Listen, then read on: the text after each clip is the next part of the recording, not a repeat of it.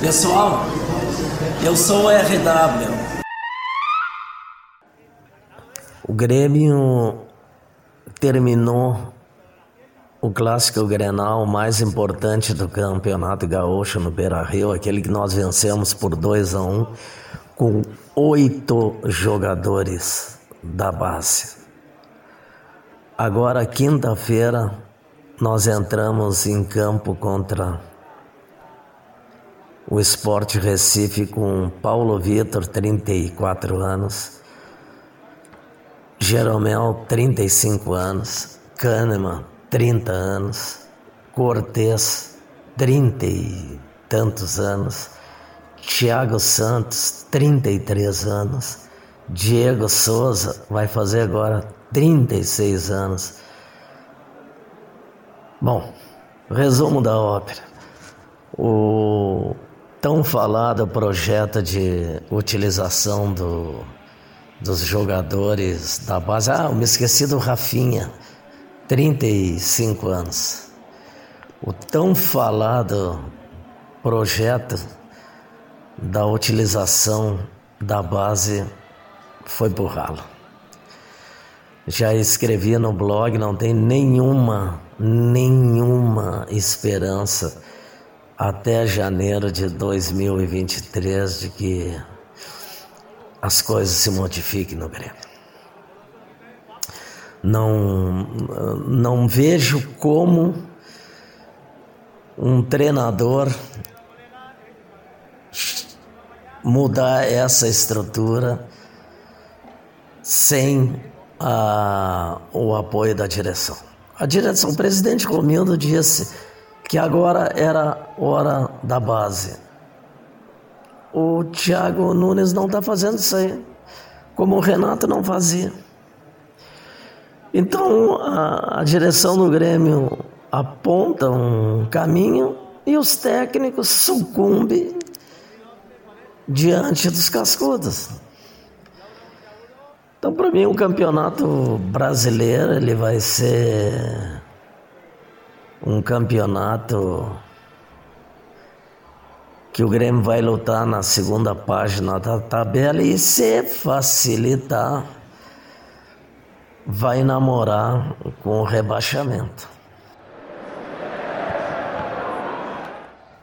Nos últimos tempos, muito mais do que antigamente, o refrão agora é tem que contratar um técnico bom de vestiário. Não interessa se o cara tem plano de jogo, se tem visão de futebol, não interessa. Isso, tudo isso aí não interessa nesse futebol brasileiro perdedor nos últimos 20 anos. O cara tem que ser bom de vestiário. Não existe este treinador bom de vestiário. Não tem. Bom de vestiário significa entregar o vestiário para os jogadores. Isso é o que significa ser bom de vestiário no conceito principalmente texano. Ora, se tu entrega tudo para os jogadores, este cara não é um bom de vestiário, ele é um permissivo. E normalmente deixa um legado terrível para o sucessor. Então vamos lá, vamos citar alguns exemplos. Mano Menezes. Mano Menezes era bicampeão da Copa do Brasil, era saudado aqui no, no Rio Grande do Sul que era o, era o cara, era jockey, o cara que comandava, comandava o vestiário. Pois bem,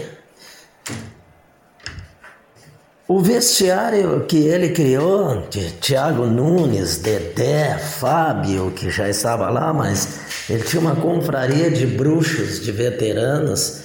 Esse vestiário engoliu o, o Cruzeiro.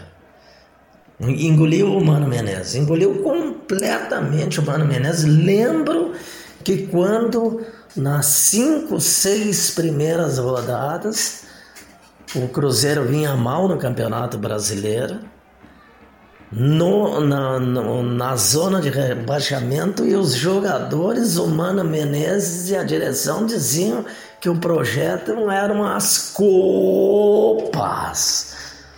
Diziam claramente isso aí. E jogadores só queriam jogar as copas. E iam para o departamento médico, seu Tiago Neves, seu Tiago Neves vivia com dor na virilha, no posterior, no anterior, no escambau e não jogava o Campeonato Brasileiro. Então, o, o, o senhor Mano Menezes, que aqui diz que é bom de vestiário, não é bom de vestiário. Ele concedeu tudo para os jogadores e deu no que deu. Não existe técnico bom de vestiário. Todos eles dependendo da vontade dos jogadores, eles destroem os técnicos. O blog está mostrando na série Moedores de Carne Murici, Mano Menezes, Passarela, Roger, Fernandão. O próprio Renato Portaluppi, que diz que é bom de vestiário, entregou o vestiário para a bruxaria do Grêmio. Os times ficam mal preparados fisicamente, perde o padrão de jogo. Então essa lenda urbana aí de que técnico bom de vestiário não existe. Vamos, o último agora que foi contratado pelo Inter foi derrubado pelo vestiário do São Paulo. Nenê foi o líder da rebelião contra Diego Aguirre, que era líder do campeonato brasileiro.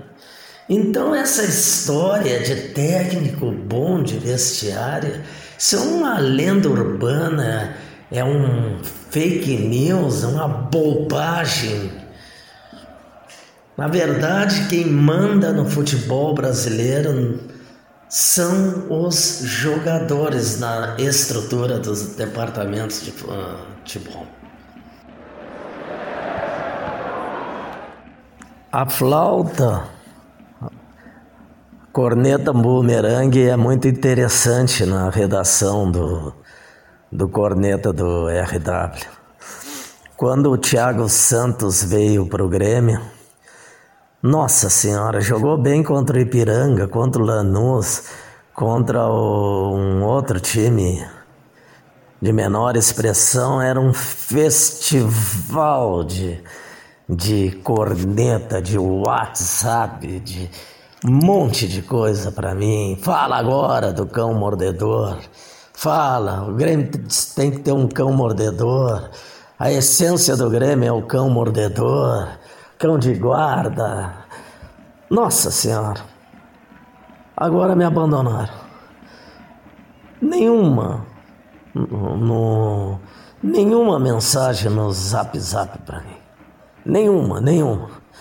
Me garantiam aos gritos, aos berros, amigos meus no telefone, dizendo: agora o Grêmio não vai tomar mais gol. Tá tomando uma média de um, um gol por partida com o cão de guarda. Um golo por partida, como dizem aqui no Texas, golo. Ruim na distribuição de passes, erra passes bizonhos. E o cão mordedor, o cão de guarda, o carregador de piano do Grêmio, é recordistas de cartões amarelos e agora tem que sair já no primeiro tempo ou seja, por de, ou por deficiência técnica, ou por já ter um cartão amarelo e a sua permanência em campo tem a possibilidade de ser expulsa. Então, aqueles meus amigos, colaboradores, o, o, a turma do volante que surge o calção de barra, pode voltar a se comunicar comigo. Eu estou esperando. Essa é pergunta que está na cidade, está no boteco da esquina, na padaria, no posto de gasolina, na cúria metropolitana, tá entre os taxistas, entre os amigos, vizinhos. Quando o Thiago Nunes vai cair? A escalação de Paulo Vitor é uma indicação de que ele vai ter uma vida curta e vai morrer com a cascudaria. Eu olhando ali a tabela do Campeonato Brasileiro e a tabela do Brasileirão, tô vendo o seguinte, se o Grêmio não emplacar no, no Brasileiro, nessas próximas rodadas, ele fica pendurado por um fio invisível praticamente.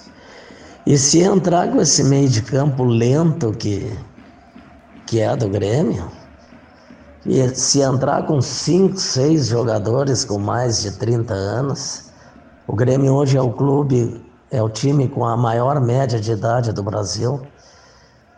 Ele toma uma sacola na, na, na lá na, em Equador contra a LDU. Breno não vai estar. Tá. Matheus Henrique não vem bem, não vai estar, tá, mas vai piorar entrando Lucas Silva. Então eu acho que se não houver uma mudança radical, a vida do Thiago Nunes termina no aeroporto de Quito.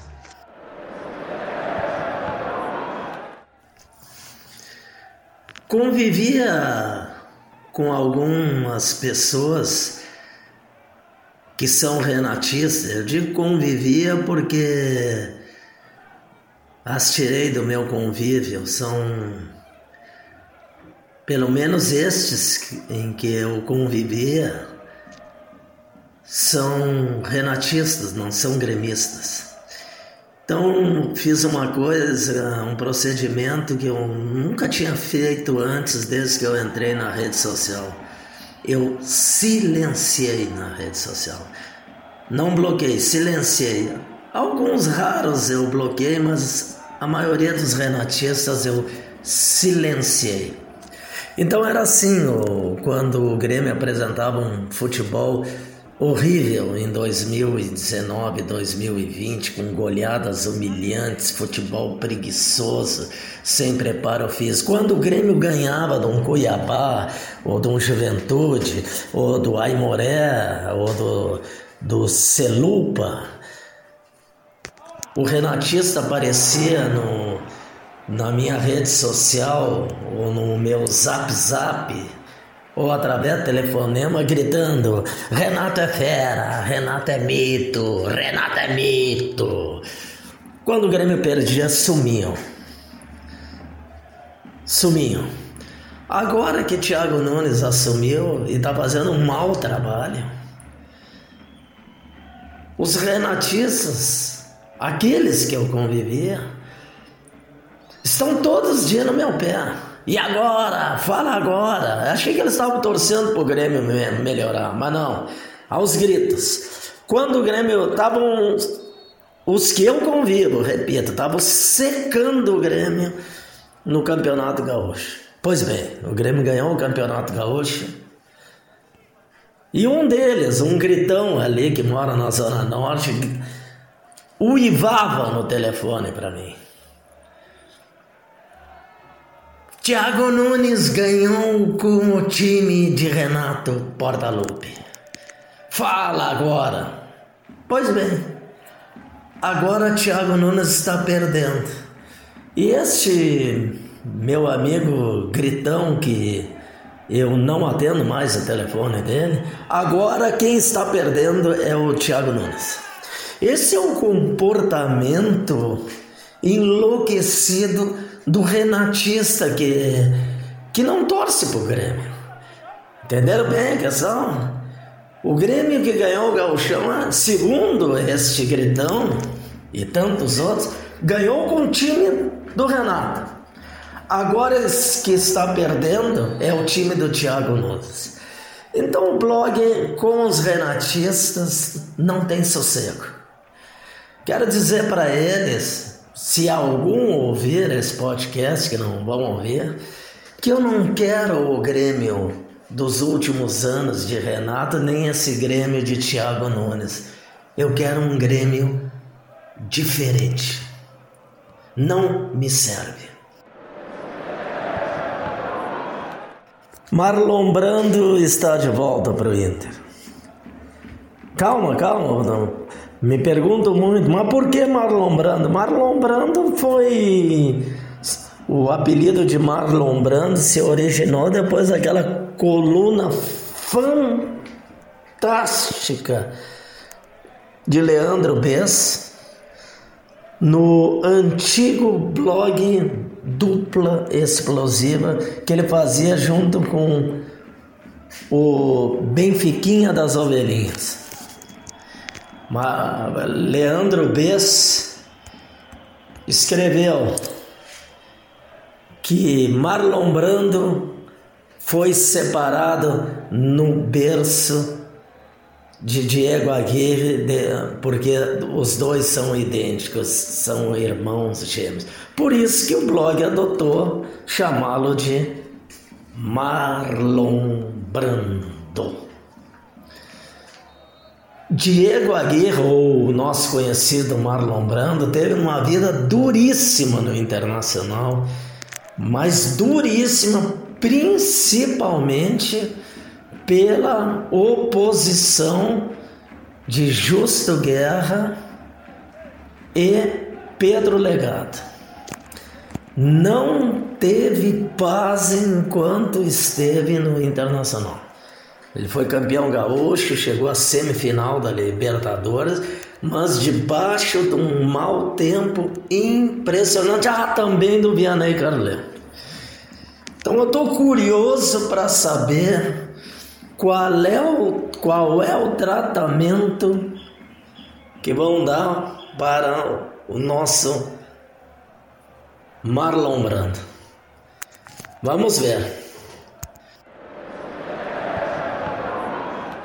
Não assisti nenhum jogo da seleção brasileira na Copa América do time do Vestiário Unido, numa grande panela que é a seleção brasileira, não só com Tite, há anos que é numa panela, né?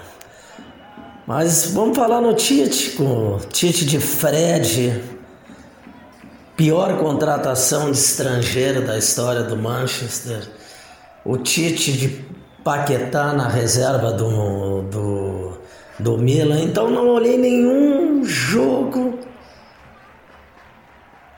do Brasil. Como não tem amistosos internacionais contra adversários fortes, eu quero saber qual é a Bélgica da próxima Copa do Mundo. Já foi a França na, na, já foi a França, já foi a Holanda, foi a Alemanha, foi a Bélgica. Nas últimas quatro Copas, nós nos classificamos na fase de grupos, pegamos nas oitavas de finais algum sul-americano e quando pegamos o europeu, pimba, soco no queixo, eliminado repetindo França, Holanda, Alemanha e Bélgica. Quem será a Bélgica do futuro? Será a Croácia? Não sei. Não importa a localização deles no velho continente. Algum deles vai eliminar a panela do Tite. Quero agradecer a audiência dos corneteiros. Acabei de ver agora no extrato do, do Analytics 9.573 IPs diferentes entraram, acessaram o espaço do Corneta. Quase 10 mil IPs diferentes entraram esse mês na audiência do corneta. Não, não são visualizações, são IPs diferentes, porque nós já explicamos aqui que o WordPress, os, o corneteiro que entrou em 1 de junho no, no blog, ele pode entrar 10 mil vezes no blog, ele vai registrar apenas um acesso. Então, muito obrigado a todos os corneteiros. Vamos aumentar essa audiência, manter o podcast de 15 em 15 dias. Não se esqueçam, a gasolina da o tanque da Ferrari do blog está vazio, estamos devendo IPVA na viatura do blog. Qualquer compra no Amazon, envie o link para 51 9 9 25 9 25 11 51 9 925 925 11. Basta acessar o link de compra do produto no espaço do corneta do RW. Aí a Ferrari voltará a circular.